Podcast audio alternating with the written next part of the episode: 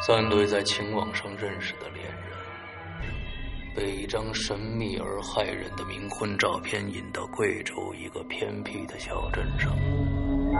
每次活着回来的只有一个人，失踪的人渺无踪影，回来的人似傻若狂。可那个小镇却仿佛从未曾存在过一样。一四二八五七的邮编中，到底有何玄机呢？推着空婴儿车的老婆婆是人是鬼？谁在操控谁的脆弱灵魂？三对恋人的命运又该何去何从？一场把人逼向灵魂死角的变态游戏。当爱情遭遇死亡，你会如何选择呢？鬼影人间携手中国恐怖第一人周德东，打造二零一六年盛夏第一缕恐怖寒流，百万级销量恐怖巨制《冥婚》。二零一六年七月十五日，鬼影人间官方淘宝店及苹果 APP 全球上线。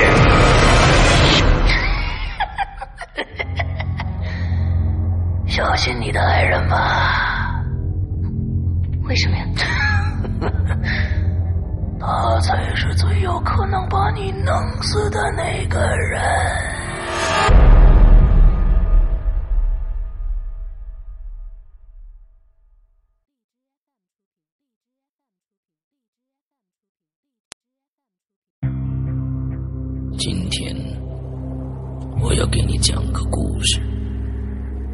故事的主角就是你。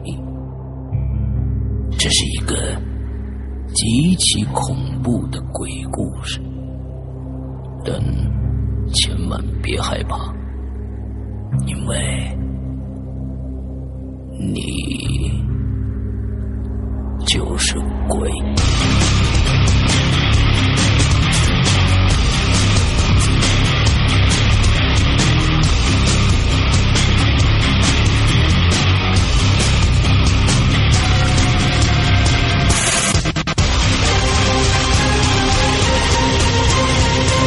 你现在收听到的是《鬼影在人间》。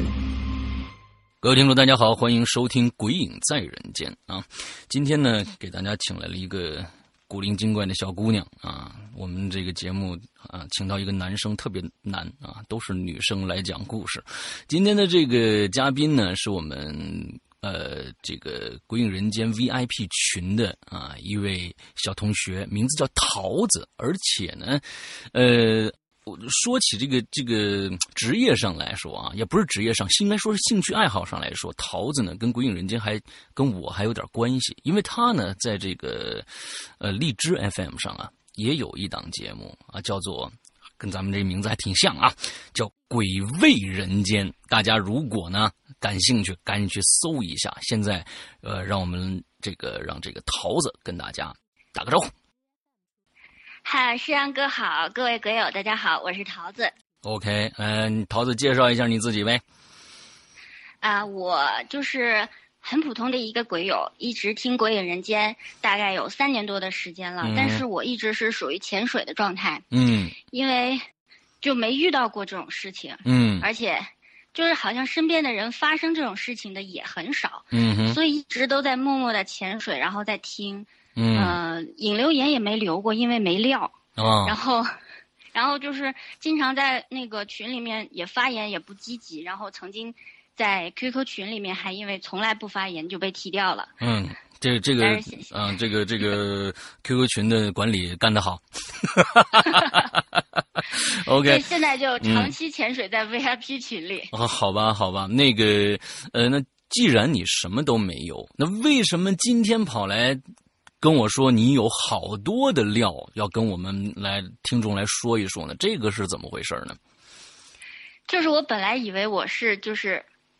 与这种事情可能是无缘了，嗯，但是但是有一天那天我去我去我男朋友家玩儿，嗯，然后呢，就是突然说起这些事情，就我们做这个电台呀，嗯，聊一些鬼故事啊什么的。嗯突然，我男朋友的爸爸和妈妈嗯，他们就来兴趣了，哦然后就一下就讲了好多，哦，然后每一个我都觉得是哇，这么诡异，这么恐怖，然后我就觉得好吧，我终于有料了，终于攒够了好多的料。那你为什么不在你的节目里面先说一说呢？呃，我觉得我还是想，我是作为一个粉丝，嗯，我一定要来，就是一定要在鬼影人间来分享。哎呦我天哪我！第一个想到的是这个。我太荣幸了，我太荣幸了，非常感谢桃子啊。那 OK，咱们闲话不多说，呃，来讲讲你的男朋友的爸爸妈妈的那些事情。来吧，好的，嗯，那我就呃，首先是有一个时间顺序，那我就先按照这个顺序来讲。嗯首先呢是发生在他爸爸身上的事情，嗯那他爸爸就姓王，我们就叫他王叔叔吧。，OK，嗯，那个王叔叔呢，他是军人出身，嗯所以这件事情呢，就是好多有一些是发生在部队的。嗯那个王叔叔他年轻的时候呢，就是刚刚入伍的时候，在在新兵训练期间，因为就是大家知道新兵入伍的头三个月是最辛苦的，嗯。然后嗯就是训练强度非常的大，嗯哼，然后很多的时候就是一天训练完之后还会有晚上的那种紧急集合啊，嗯。然后集合之后可能就是那种什么五公里越野跑呀、体能训练那些东西。嗯。然后当时呢，王叔叔就住的那个宿舍呀，他们一个宿舍呢是八个人，嗯哼，八个人睡的都是那种铁质的军绿色的那种那种高低床。，OK，然后他们新兵入伍呢，宿舍里面一共八个小战士，他们关系都挺好的。嗯然后平时没有训练的时候就会在一起聊天。然后就王叔叔就说，他们其中有一个小战士，嗯就平时感觉他性格比较内向，然后话也不多，嗯就和大家聊天的时候，基本都是他听别人讲的份儿，嗯哼，就是默默的在旁边听，显得没有什么存在感的一个人。然后，但是呢，就是在这这个事情就是发生在他身上的，嗯。在这件事发生之前呢，就这个小战士好像有预兆一样，嗯。他呢会主动的去找战友聊天儿，然后呢就说起他家的各种事情，嗯。然后就是事无巨细的跟人家说，嗯，然后就感觉他怪怪的，好像在交代他所有的事情一样。嗯。然后他还会跟他的战友说，他说他最近总是头疼，特别厉害。嗯。然后就是他说特别痛的时候，他很想用头去撞墙，就痛得特别厉害。嗯。然后他的战友们大家都觉得可能是因为是不是训练太辛苦了，嗯然后身体就受不了，嗯就就也没没怎么理他，就让他去医务室看看，说吃点头痛药，嗯，就没有太在意他。嗯然后就有一天，他们已经是训练非常辛苦了，一天的训练完了，然后大家陆陆续续就躺下了。然后那天呢是熄灯号都还没有响，哦，大家都已经差不多睡着了。然后过了一段时间，就大家睡得正香的时候，就那个紧急集合号就吹响了。嗯。然后大家就从梦中惊醒过来，然后所有的人都赶紧用最快的速度，就是穿衣服呀，嗯，就是整理装备，冲向操场。然后大家集合完之后，然后那个那个教官就点名，点名之后是人数到齐了，到齐之后呢，他们就开始训练了，然后又跑步啊，又干什么的，然后一直训练到大概夜里的三点多钟。嗯。这个时候呢，就训练完了，那大家又要集合，然后又要点名。那这个时候点名的时候，他们就发现，就队伍里面少了一个人。嗯这少的那个人就是他们同宿舍的那个，就是很少说话，嗯就是总说自己头痛的那个小战士。嗯然后他们就反复清点人数，就发现他确实不在。然后大家都觉得很奇怪，就是说在他前后左右的几个战友说，呃，刚才集合点名，然后跑步的时候，我们好像看到他在的呀。嗯然后，然后点名报数的时候，也是在的，就有他的声音。嗯但是就是时间太晚了，然后大家都很疲倦，然后天又黑，然后就是大家找遍了整个训练场，然后去那个门口站岗的那个哨兵那边问，也没有人出去过。然后那个班长呢，就怕这个小战士就做了逃兵，嗯然后就就大家发动大家到处去找，嗯但是找不到。嗯就晚上就就太黑了，那个晚上因为当时吧也没有太多的灯，太黑了。后来班长就说：“那大家解散，先回去休息，我们明天再说。”然后呢，大家就纷纷的就就回去就回宿舍了。然后这个王叔叔啊，就是他和同宿舍的战友，嗯他们就走到宿舍那儿。他们的宿舍呢是在二楼，他们的那一间。嗯然后他们走到旁边的时候，就看到那一间那个宿舍灯亮着。嗯当时大家都还在楼下，就在一楼的时候，就看到他们那间宿舍亮着。他们就在想，是不是他头痛、身体不舒服，回去了就自己对悄悄跑回去休息了。然后他们走到宿舍窗户边儿的时候，就是，嗯，他们的那个宿舍呢，就是那种，就是要先经过窗户，然后再到门儿的那种。嗯然后他们走到窗户边儿的时候，就突然听到里面有人在大叫。，OK，然后，嗯，他们那个窗户当时也没有，也没有，我看怎么说，也没有窗帘儿，就是那个窗户就用一、嗯就用一些那种那种透明的纸还是什么东西，就嗯糊在上面，嗯。对，糊在那个玻璃上，所以里面的灯如果亮着的话，就是可以看到里面的东，就模糊的影子。嗯嗯嗯。然后他们就听到里面有人在大叫，嗯，然后他们就他们就觉得很奇，然后他们就从窗户里面看，然后就嗯。透过那个、透过那个模糊的窗户啊，就看到里面有个人影，嗯就在里面一边大声的嚎叫，然后一边好像是用头在撞东西，咣咣的那种声音。嗯但是但是糊着那层纸，他们又看不清楚，所以就只是听到那个人的吼叫声以及那个撞东西，嗯好像是在撞那个铁质的那个床杆。嗯的那种声音。然后大家听着这个，然后看着那个景象，觉得觉得好奇怪。然后他们就想了，是不是这个小战士头痛的受不了了，在嗯嗯嗯，在在用头在撞那个床对对对，撞那个床杆。对，然后他们就他们就赶快推门进去看，就经过那个窗户，然后走到门那里就推门进去看，就一推开门，他们就懵了，嗯。因为他们看到宿舍里灯是亮着的，嗯，但没有一个人。我靠，但是他们刚刚才看到的那些和听到的那些声音，就不是一个人看到，因为他们宿舍八个人，除了这个小战士，还有七个人，他们都看到了，而且都听到了。对，就在推门的那一瞬间，所有的声音还有那个影像都消失了，OK 就整个房间一个人都没有。OK，后来就大家都傻了，就就说想说七都看到听到啊，嗯这个就是这个就很奇怪了。嗯然后大家就觉得很不对劲，然后他们就去找班长，就说了一下刚刚他们见到的现象。嗯，然后班长就不太相信，他说：“怎么可能会有这种事情对啊，？”嗯，但是班长就是，既然说了嘛，又有一个人丢了，所以他就就发动了这几个他们同宿舍的战士，他说：“你们再去找找吧，嗯嗯，宿舍里找找，然后其他地方再找找。”嗯然后他们几个又去找了一遍，打着手电筒，还是没找到。后来就回来报告班长，那班长说：“这样吧，你们别多想了，那个也现在太晚了，等明天，嗯等明天天亮了，我就上上级报告，嗯报告之后再就发动更多的人去找嘛。，OK，然后就大家就睡了。到第二天早上的时候，这帮人也心够大的，听那么大的叫叫喊声，完了之后撞墙的声音，撞撞那铁栏的声音，他们就就睡了。嗯我觉得可能是，毕竟是解放军，都是男的。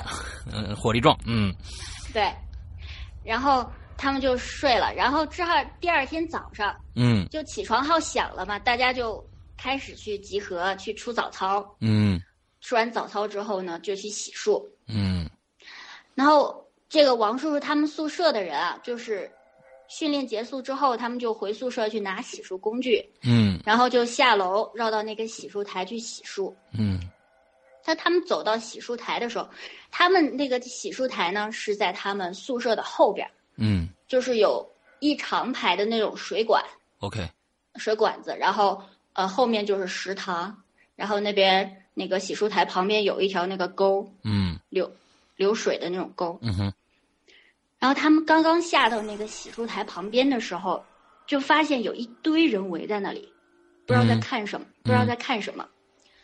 然后那个班长也在，然后他们就挤进人群一看，他们就发现说，他们宿舍的那个小战士嗯。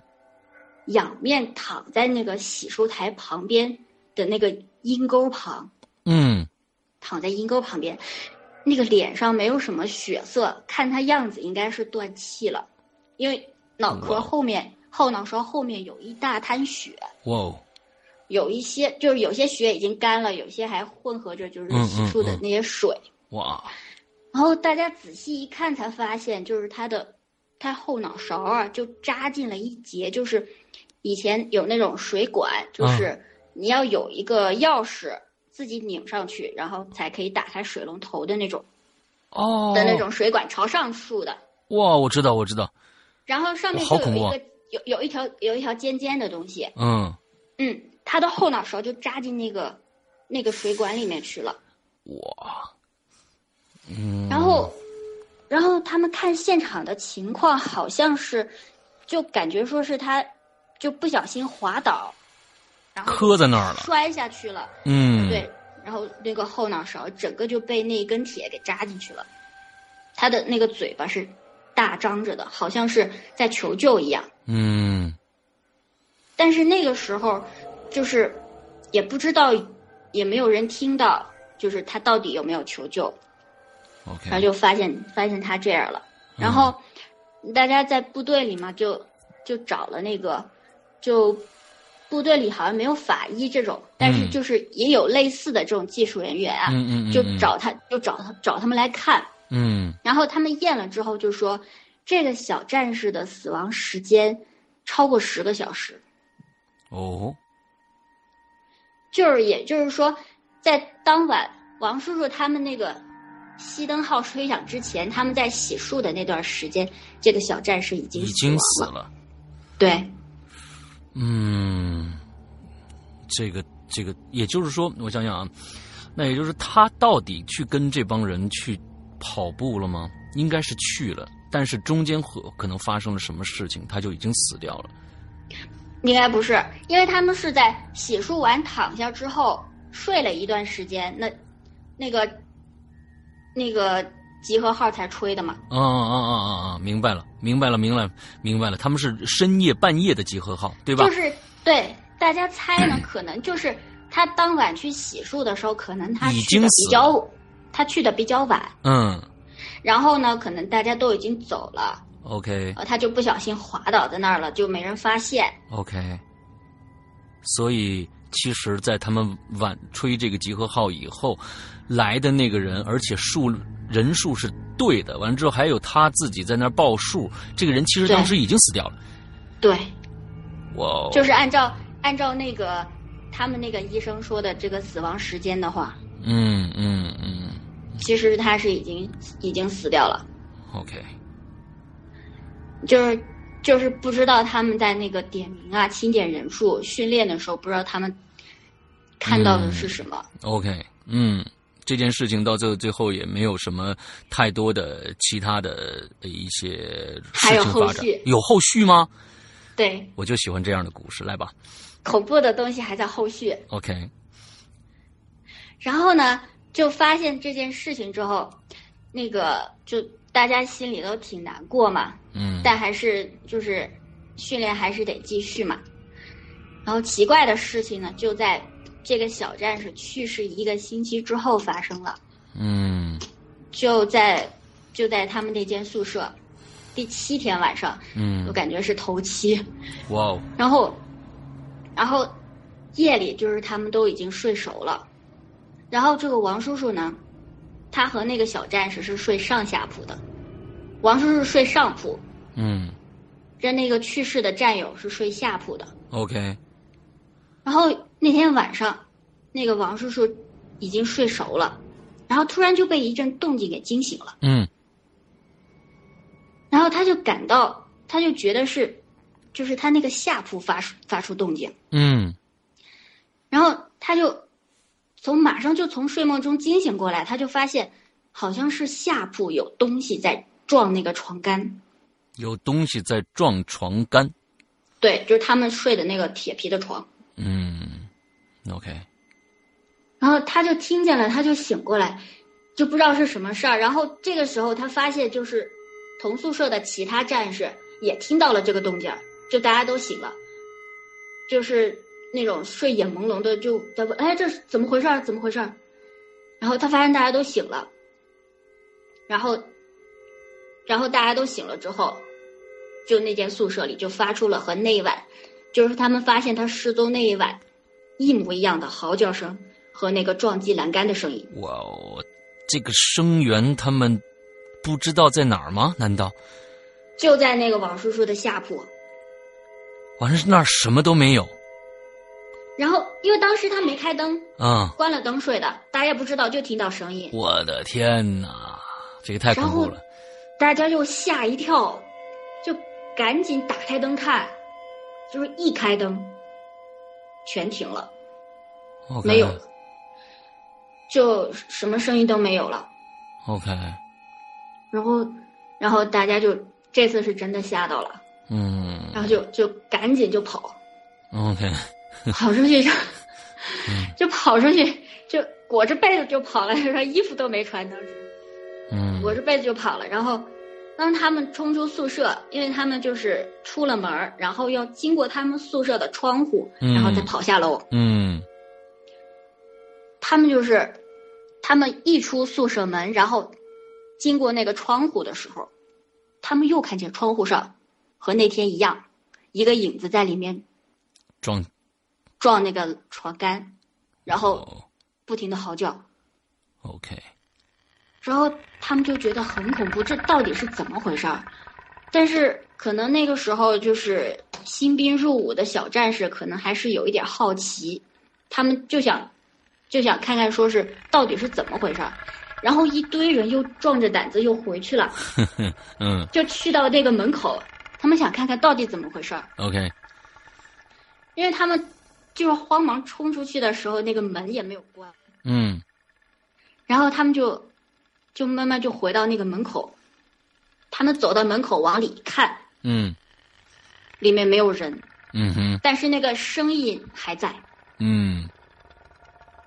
然后这个时候一看，他们就就完全就没脾气了，马上撒腿就跑，嗯，然后就赶紧就去找班长，嗯嗯找到找到班长说情况，然后这个班长就是个那种无神论者，他死都不信，死都不信，嗯。不可能会有这种事情。嗯。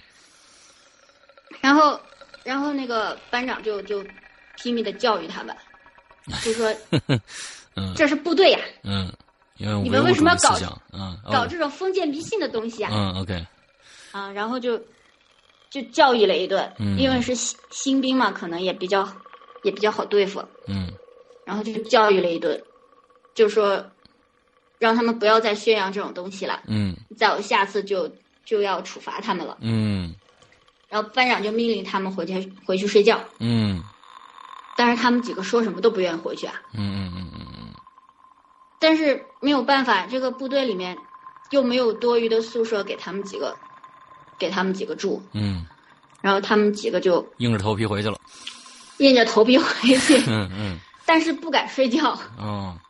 就开着灯一夜到亮，然后嗯，但是但是也没什么事情发生。那天晚上，哎，我在这儿想问一个问题，嗯，这个王叔叔啊，这个下铺住的到底是谁？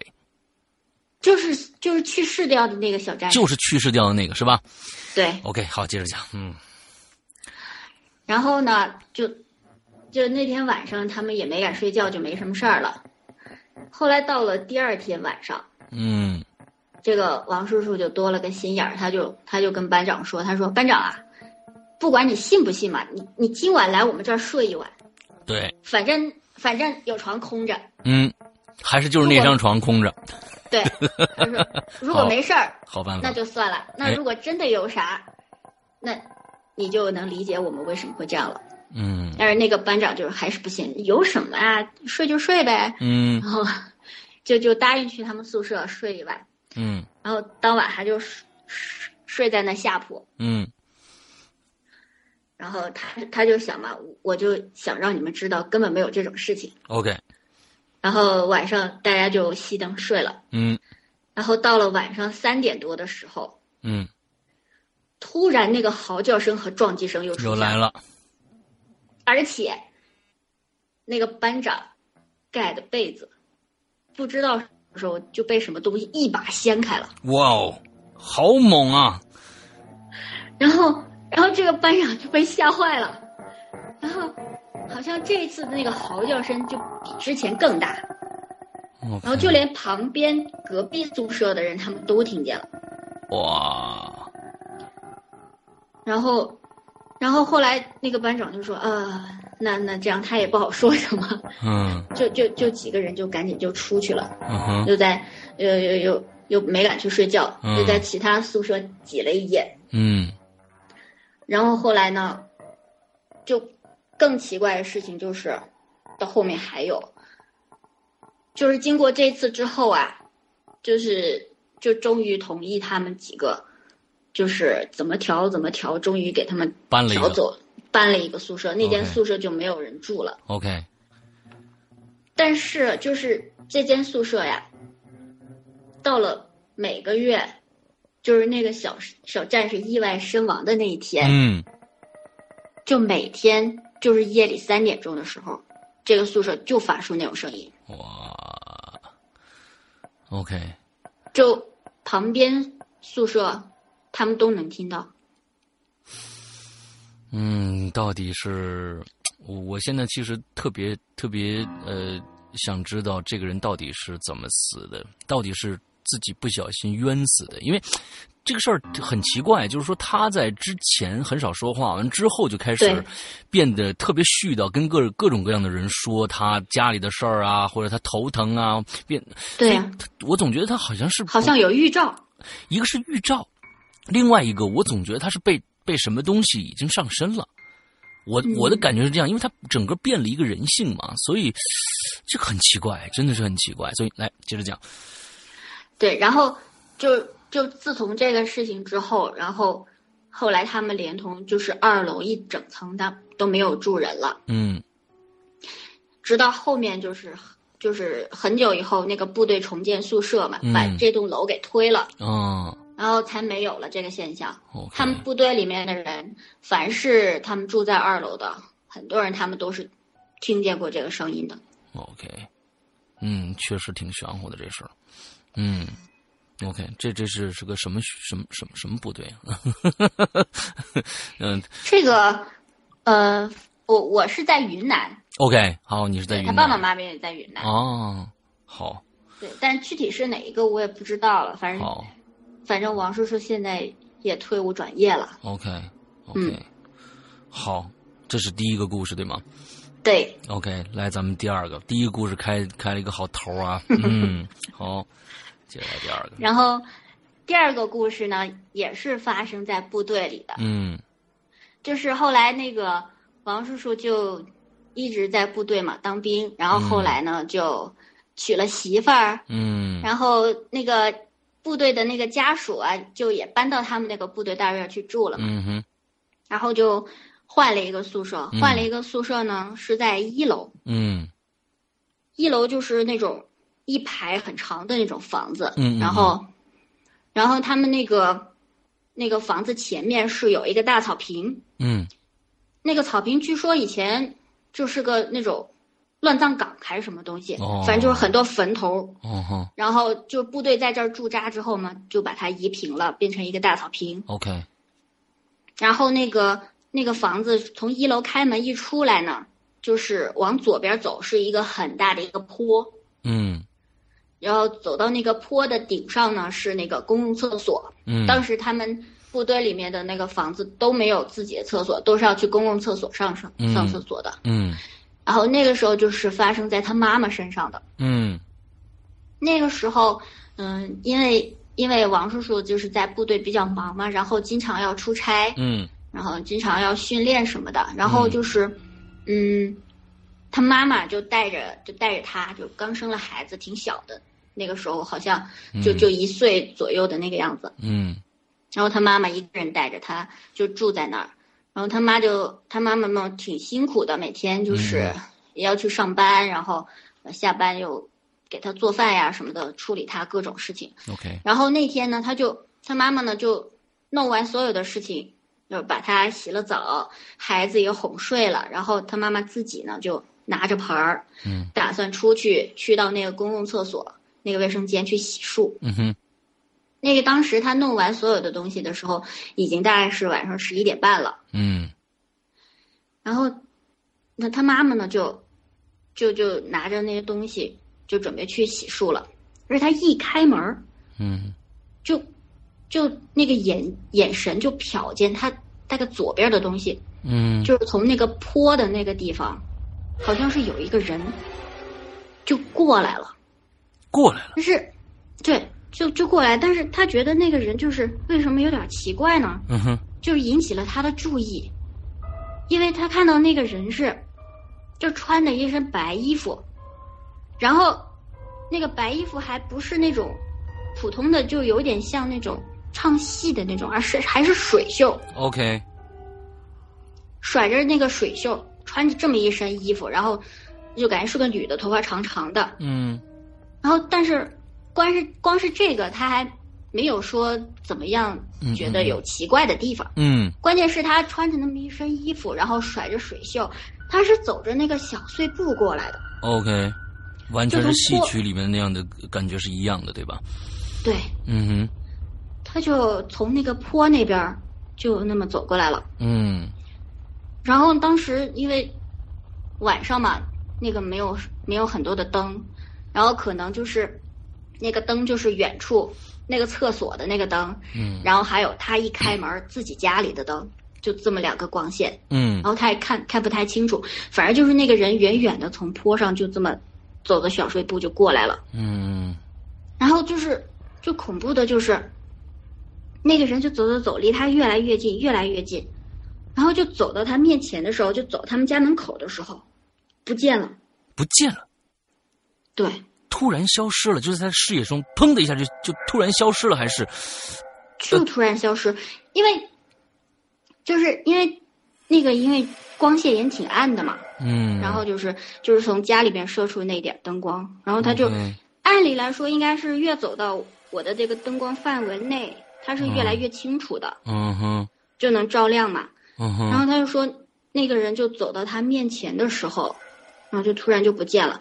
然后他妈妈就觉得很奇怪，然后他就赶紧四周看，是不是走得很快，或者是就隐蔽到黑暗里面去了。嗯哼但是他左右看都没有人，嗯就没有理由走的那么快嘛。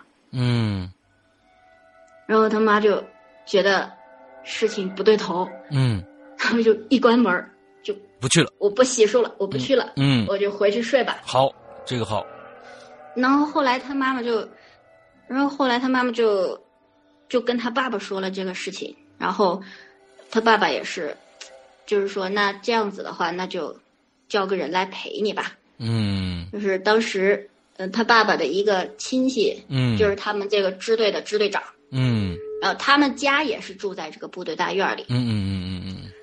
然后，然后他们就就就叫了这个，就叫了这个亲戚家的老婆，嗯就是晚上就过来过来陪他。嗯哼然后自从自从他来了之后呢，就是晚上就就没有再发生什么事情，而且嗯就是就这个孩子呀，嗯他如果说是家里没人，就他妈妈带着他的时候，他晚上就老哭。嗯但是后来那位那位阿姨来陪他们之后呢，就也就没有再哭了。嗯只反正只要是家里没人，就他妈一个人，然后嗯。带着这孩子，这孩子晚上一定哭，嗯嗯嗯。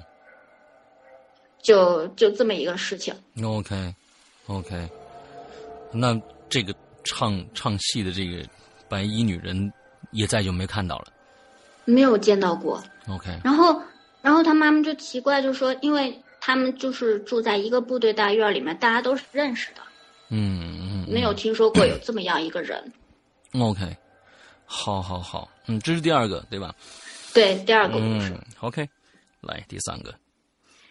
第三个故事是，嗯、就也是发生在王叔叔身上的。嗯，王叔叔太惨了，嗯。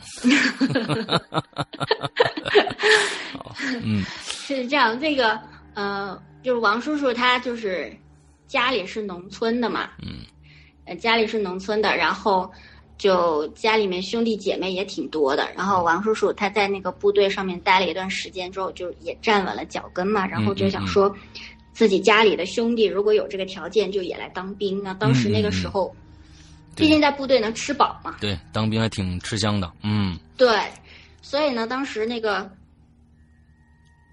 喝了口水。好，那个王叔叔就介绍他的，就就就把他的弟弟，嗯。就是也通过那个新兵，嗯。也就是入伍了。嗯。然后他的那个王叔叔是在他们家是排行老五，嗯。然后来当兵的那个是他弟弟老六，嗯。六弟。嗯。嗯，就是他那个弟，他弟弟来了之后呢，就是也是经过新编训练，嗯。然后就要分配下连队。嗯。然后他们那些连队就是，嗯、有的地方就是比较艰苦，条件特别艰苦，偏远。嗯然后有的地方就条件比较好，就本来也就是王叔叔他可能是在这儿有一定的关系，而且嗯他们家有亲戚是支队长嘛，对，就应该可以给他分一个比较好的地方。嗯但是呢，就是他们分配的那一天，那个王叔叔正好出差了。哦出差了之后，就由他们那个指导员就就处理这个事情。嗯。然后那个他们那个指导员跟那个王叔叔有矛盾，嗯。然后就不知道那个指导员是怎么就得知了那个是王叔叔的弟弟。哎，要整他，对，那肯定整他，因为在部队里他整不了他嘛，因为嗯。他家人家亲戚是支队长，对，也也整不了他。嗯。然后就他知道了，但是就故意装不知道，这样就正常分配，然后就把这个就把这个弟弟分到了一个特别艰苦的地方，然后就过了几个月，因为就是他在那个就在那个很艰苦的那个支队，就是医疗条件也不好，然后他就生病了，就得了那个中耳炎，嗯但是没有很好的医疗条件，然后后来那个那个小弟弟他就耳朵就失聪了一只。哇，这么严重啊！对，就得中耳炎，就我没有的天哪！就没有得到治疗嘛。我的天哪！嗯。后来呢，后来就是更过分的，就是那个指导员就说：“哎呀，那他这个身体太不好了，就是他不适合当兵这样子。嗯，啊，就就把他遣送回家了，就遣退回家了。天哪，这梁子结的深了。嗯。对，然后这个叔叔，就是这个这个弟弟啊，嗯。他就只好就回农村去了。嗯。回农村去呢，那是因为就是本来身体就不太好，嗯然后在那边那个支队呢，又就是又受了一些苦，然后弄得身体很不好，然后，然后他回去之后也没什么事，没什么活可以干，就到那个矿山上去帮人家开矿，嗯。然后就是在一次他们就是用那个炸药炸矿的那个时候，嗯。就出了个事故，嗯，就被炸死了。这个弟弟，对，哇哦，所以那个时候王叔叔他心里就一直很愧疚吧，就说这么多年好像是他没有照顾好这个弟弟，嗯嗯。然后让他受了这么大的委屈，然后嗯。回去之后还还就就这样死了，嗯。然后他心里一直觉得很愧疚。嗯。然后就有一年，就是过春节的时候，王叔叔全家他们就回老家去过春节，嗯。然后就大家就就很就很开心嘛，就是也有好几年没回去了，嗯。就大家就一直在那个堂屋里面就聊天，嗯。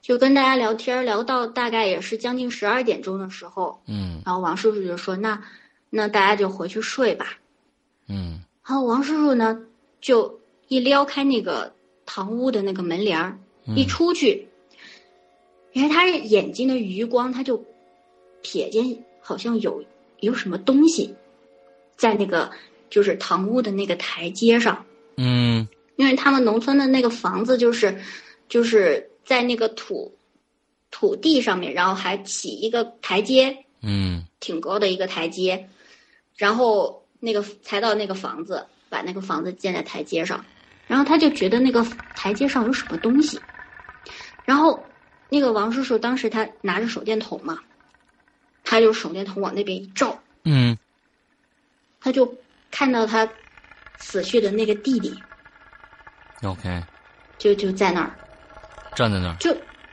没有站在那儿，就关键他那个姿势就很诡异，他是那个脑袋就搭在那个台阶上，脑袋搭在台阶上，对，然后那个整个身体就是向后，就感觉是瘫在地上，就嗯。脑袋搭在台阶上，然后两只手背在后面。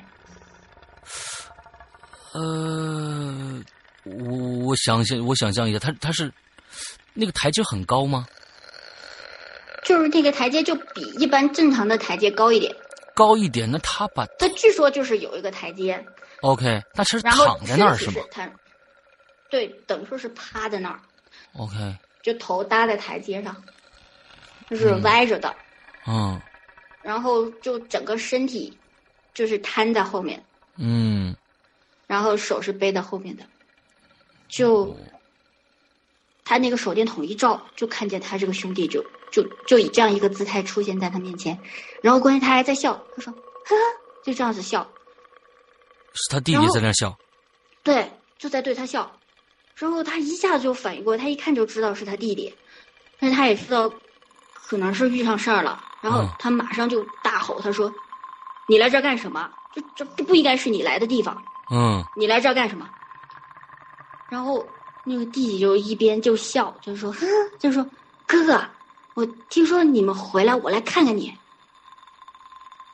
，OK，然后那个王叔叔他说他，就当时已经是很紧张了，嗯。是很害怕了，但是但是他可能也是知道一些什么，他就说就是那个时候就不能漏气，嗯。然后他就马上大声的就呵斥他，他就说：“这个不是你该来的地方，你你从哪儿来回哪儿去，嗯。家里我会照顾好的，嗯。爸爸妈妈我会照顾好的，你不要回来，你赶紧走。嗯”然后就就骂了好一阵儿，，OK，骂完之后他就就就吐了一口唾沫朝那个方向，嗯。然后弄完之后一擦眼睛，然后那个手电筒一照没了，嗯。那个人没了。，OK，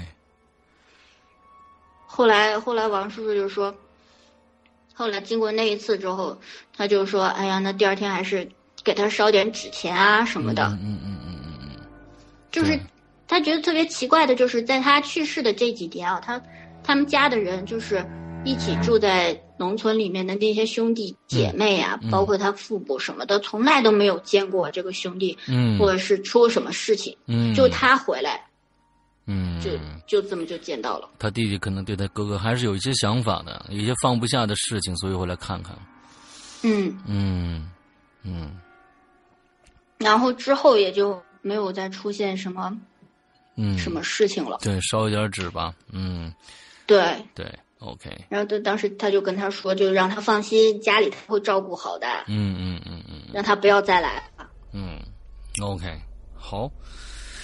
哎呀，你这个王叔叔真是啊！你看，你我就觉得就就他最恐怖的就是那个姿势，怎么会那样子？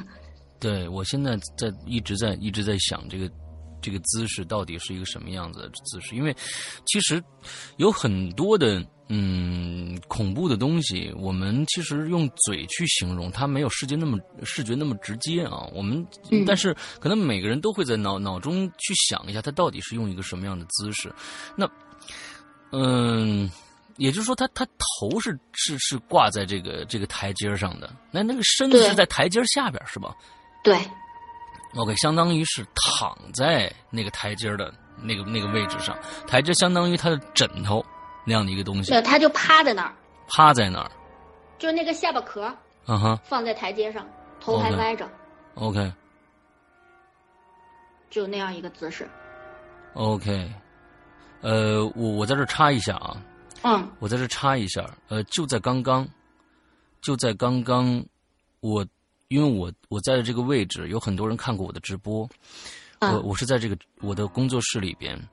就在刚才你说到这一块的时候，我在我在想他的这个姿势的时候，我说了一句话，忽然，我对面的直播手机忽然自己亮了，哦，忽然自己亮了之后，他自己居然打开了 Siri，这是我真实看发生的，嗯，他自己有没有插着耳机呀？没有，完全没有，他自己打开了之后。把刚才我们说的所有的话，我，比如说我，我觉得他躺在了台阶上，因为他有听读的这个这个听写的这个能力，不知道为什么他把刚才那句话全部打在手机上，但是 Siri，呃，很正常，他回复了一个我不知道你在说什么，哦，呃。这个我挺可挺害怕的，嗯，这是我这我在直这个这个录制这个节目时候的一个花絮啊，现在告告诉大家，就就是刚刚我在刚刚发生的，忽然亮起来了，之后就开始听写我的话，他是躺在，而且基本上没有错误，他听到的就是我说他应该是躺在台阶上对吧？完之后后面怎么样怎么样怎么样说了，听了差不多有五秒多的那个字数，哇，停下来了现在。OK，这是一个，嗯，哎，它又亮了，哎，哇，它又亮了，天哪！他说你你还调亮了，哎，还是我操，朋友亮。底下人说对不起，请换一个口音输入。哇，这个这个实在太诡异了，这个实在太诡异了，我我真的哇，想不到今天有花絮。今天是有一个花絮的，OK，我们我刚才一直没有，现在连着亮了两次，我不晓得他到底是听到了什么。OK，好，我们我们不说这个了，我们接着来听你的故事，看看他待会儿要搞什么东西。